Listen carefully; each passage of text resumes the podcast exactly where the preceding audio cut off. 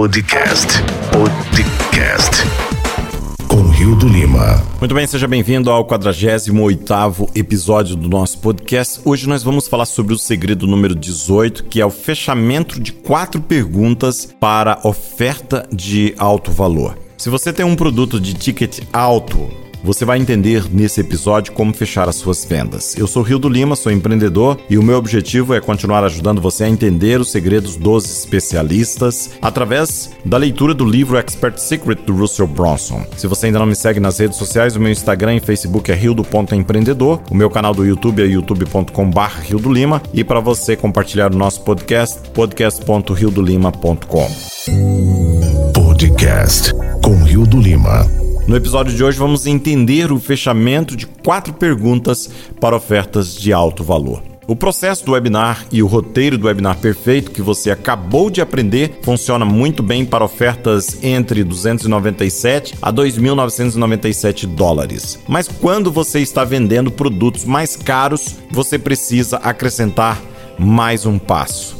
Em vez de apenas enviar as pessoas para um formulário de pedido, envie-as para uma página onde elas preenchem um pedido. Depois, pegue o telefone e entreviste-os para ver se eles se encaixam no seu programa. Isso funciona por duas razões. É muito mais fácil vender um programa que custa entre 2.997 dólares a 100 mil dólares por telefone. Esse passo extra ajuda as pessoas a se sentirem mais confortáveis pagando as quantias mais altas. A razão número dois, nos programas de nível superior, você normalmente vai trabalhar mais de perto com as pessoas.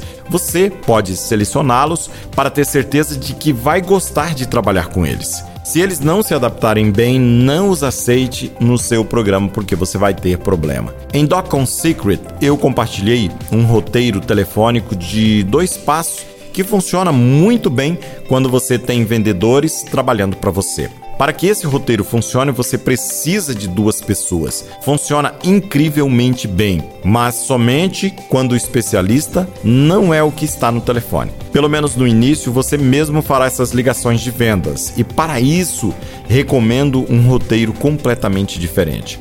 O roteiro de quatro perguntas. Aprendi várias partes desta estratégia com algumas pessoas diferentes. Dan Sullivan escreveu um livro chamado A Questão, no qual todo este roteiro se baseia. Perry Becker treinou alguns dos meus amigos através do roteiro e Greg Kasser treinou a mim e ao meu círculo interno através do processo. Embora este se chame o roteiro de fechamento de quatro perguntas, é mais como um roteiro de quatro fases. Há quatro perguntas primárias, mas você fará algumas outras perguntas de acompanhamento para ir mais fundo e obter respostas mais completas. Antes que os possíveis potenciais clientes entrem em contato com você, eles preenchem um formulário de solicitação para que você possa pré-qualificá-los e em seguida você deve ter um assistente para contactá-los para agendar uma chamada de 30 minutos. Uma vez que você fizer a ligação, você tem que estar atento a uma coisa. A maioria das pessoas, elas vão querer ficar com conversa fiada. E isso fará com que você e ela perca tempo. Você não quer isso. O que você quer é fazer uma configuração e mostrar para a pessoa que você está no controle da chamada desde o início. E aqui eu vou começar a minha ligação cumprimentando, dizendo: Olá, Fulano, aqui é Rildo e eu estou entusiasmado por estar falando com você. Então, aqui está como funciona essas ligações. Vou lhe fazer quatro perguntas. Dependendo de como você as responde e como nós nos damos bem, nós decidimos se devemos seguir em frente ou não. Isso parece justo para você?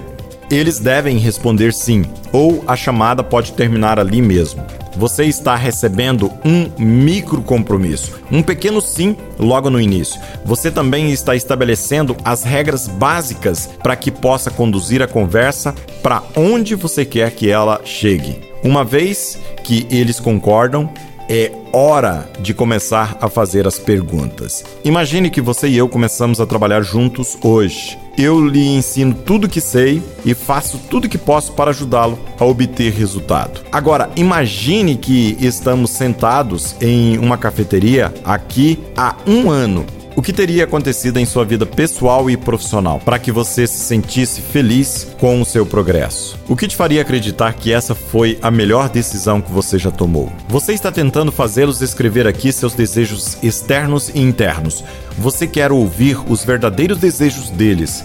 Se eles não podem responder a essas perguntas, você não quer trabalhar com eles porque nunca será capaz de satisfazê-los. Não importa o quanto você realize e não importa o quanto eles pagam. Se eles não conseguirem articular os seus desejos, então você não será capaz de torná-los uma realidade. Muito provavelmente, eles começarão descrevendo os desejos externos. Eles querem fazer 10 mil dólares por mês, ou eles querem um barco ou uma casa nova luxuosa em um distrito escolar melhor.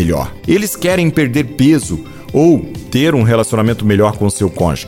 Isso é um ótimo começo mas você quer cavar mais fundo e chegar também aos desejos internos. Portanto, faça perguntas de acompanhamento com base em suas respostas. E aqui vem a pergunta número 1: um. Por que você quer ganhar 10 mil dólares por mês? Por que você quer aquela casa luxuosa? O que há de tão importante no distrito escolar em que você está? Então, eles começarão a revelar os valores e crenças que são verdadeiramente importantes para eles. Talvez eles queiram 10 mil dólares por mês para provar à família que são bons provedores. Ou talvez eles tenham uma instituição de caridade favorita que queiram apoiar em grande escala. Talvez eles queiram estar em um bom distrito escolar porque seus filhos não estão sendo desafiados onde eles estão. Ou talvez eles estejam sem filhos e seu cônjuge tenha perdido a esperança de alguma vez ter uma família.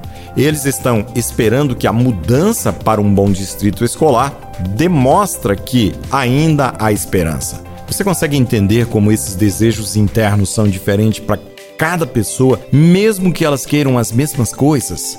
Você precisa saber essas razões internas, porque eles querem o que querem.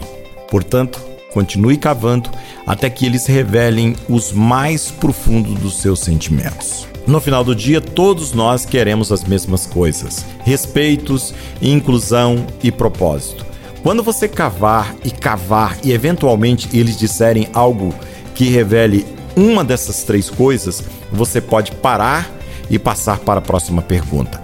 Eles podem dizer: Eu só quero que meu pai me respeite, ou quero que minha vida tenha um propósito, para que lembrem de mim quando eu morrer.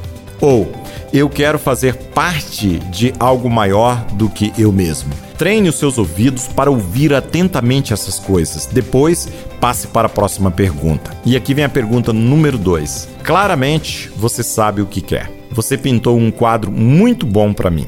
Então, deixe eu te perguntar mais uma coisa. Por que você ainda não tem isso? O que tem te atrapalhado ou que tem atrasado você? Aqui você está procurando por seus obstáculos e objeções. Se eles ainda não têm o que querem, deve haver uma razão.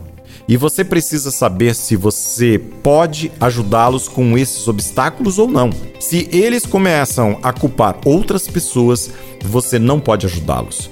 Ouça-os dizer coisas como: meu cônjuge não me apoia, ou eu tentei o programa XYZ e ele não funcionou. Aquele cara era inútil. Se eles estão culpando as pessoas ou circunstâncias externas por seus fracassos, você realmente não os quer como cliente. Você quer pessoas que assumam a responsabilidade por suas próprias ações. Portanto, ouça alguma versão de não sei como Talvez eles digam: eu tentei o programa XYZ, mas simplesmente não entendi os detalhes.